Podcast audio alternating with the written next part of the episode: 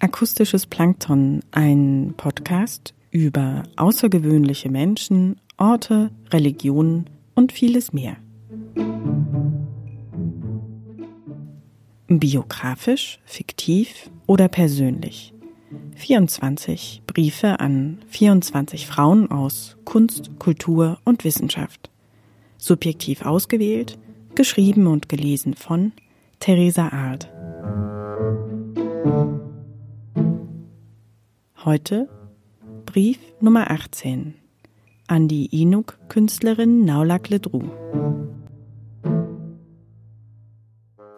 Liebe Naulak, jetzt fällt mir gerade ein, dass ich vor zwei Jahren vergessen habe zu fragen, welche Bedeutung eigentlich dein Inuk-Vorname hat. Eigentlich müsste ich ja auch dir Naulak Ledru schreiben und natürlich auf Englisch, da ich deine Sprache Inuktitut leider nicht beherrsche. Ich habe mir aber überlegt, dir diesen Brief noch einmal auf Englisch zu schreiben und werde ihn dir später schicken. Ich habe dich vor etwa zwei Jahren kennengelernt. Das war in Dresden im Festspielhaus Hellerau. Mein Schwager hat damals Fotos von dir gemacht und erzählt, dass in einem Tanzprojekt eben du, eine Frau aus der kanadischen Arktis, mitwirken solltest. Im ersten Moment habe ich gedacht, wie komisch, diese Mischung hier im kleinen Dresden, eine Inuk-Frau, so weit gereist. Hier treffen zwei so gegensätzliche Welten aufeinander. Ich dachte auch, wie schade, sie ist so weit gereist und es wäre schön und eben eine Chance, dass mehr Menschen dich hier kennenlernen könnten, um über deine Kultur, deine Geschichte zu erfahren. Deshalb wollte ich gern ein Interview mit dir führen und als ich neulich diese eine Stunde unseres Gesprächs transkribierte, da dachte ich mir, du bekommst nun auch einen Brief. Ich fuhr damals in der Straßenbahn mit einer Mischung aus Neugier, aber auch mit etwas schambehaftet zu dir ins Festspielhaus. Ich war natürlich neugierig, jemanden kennenzulernen, der im Norden Kanadas aufgewachsen ist. Und dann war eben diese Neugier auch mit Scham behaftet, weil ich mich gleichzeitig auch ein bisschen wie ein Forscher fühlte, der dich von außen als ein exotisches Objekt betrachtet. Ich war so unwissend über deine Kultur, deine Geschichte und hatte vielleicht nur einige Klischees im Kopf. Ein wenig hatte ich über die Geschichte der Bewohner des Nordens von Kanada, dem heutigen Nunavut, gelesen. Du hast mir erzählt, dass du aus Apex Hill stammst. Du hast mir von deinem Vater, deinen Geschwistern erzählt und wie ihr traditionell aufgewachsen seid. Für europäische Ohren klang das alles sehr abenteuerlich, wie du von deiner Kindheit im Eis erzählt hast. Dass dein Vater dir als kleines Mädchen Jagen und Fischen beibrachte und man immer darauf vorbereitet sein musste, durch das Eis zu fallen und eben immer extra Kleidung dabei haben musste. Du hast mir erzählt, dass es immer wie ein Abenteuer war. Man wusste nie, was einen in der Natur passieren würde. Da konnten aus eigentlich nur zwei Stunden Wandern schnell mal zwei oder drei Tage werden, weil das Wetter plötzlich umschlug. Du erzähltest mir, dass du als Kind davon geträumt hast, die Schlittenhunde deines Vaters einmal zu übernehmen. Du hast gelacht und gemeint, du warst eher wie ein Junge und mochtest eher Dinge von deinem Vater lernen, anstatt wie die anderen Mädchen zu nähen. Ein Satz fiel bei dir sehr häufig. Du hast immer wieder in unserem Gespräch betont, dass es wichtig ist, respektvoll auf die vorhergehenden Generationen, die Vorfahren zu hören. Und woran ich mich in unserem Gespräch erinnere, ist, dass du viel und laut gelacht hast.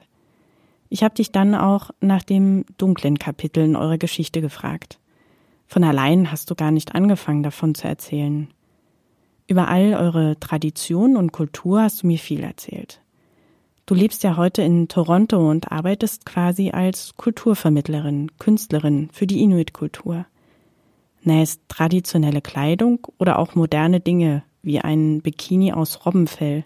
Als du mir davon erzählt hast, hast du laut gelacht. Und auch deinen Kindern hast du viele Traditionen, Wissen über eure Kultur, natürlich neben der Sprache Inuktitut beigebracht.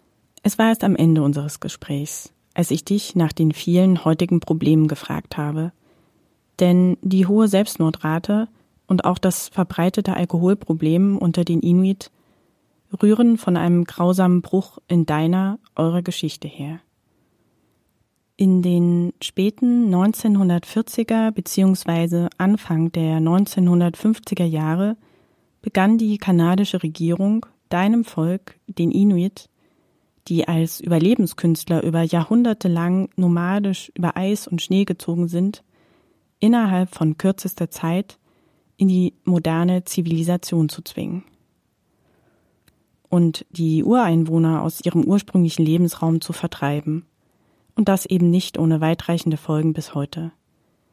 Die kanadische Regierung wollte staatliche Präsenz dokumentieren und das Land für Kanada reklamieren.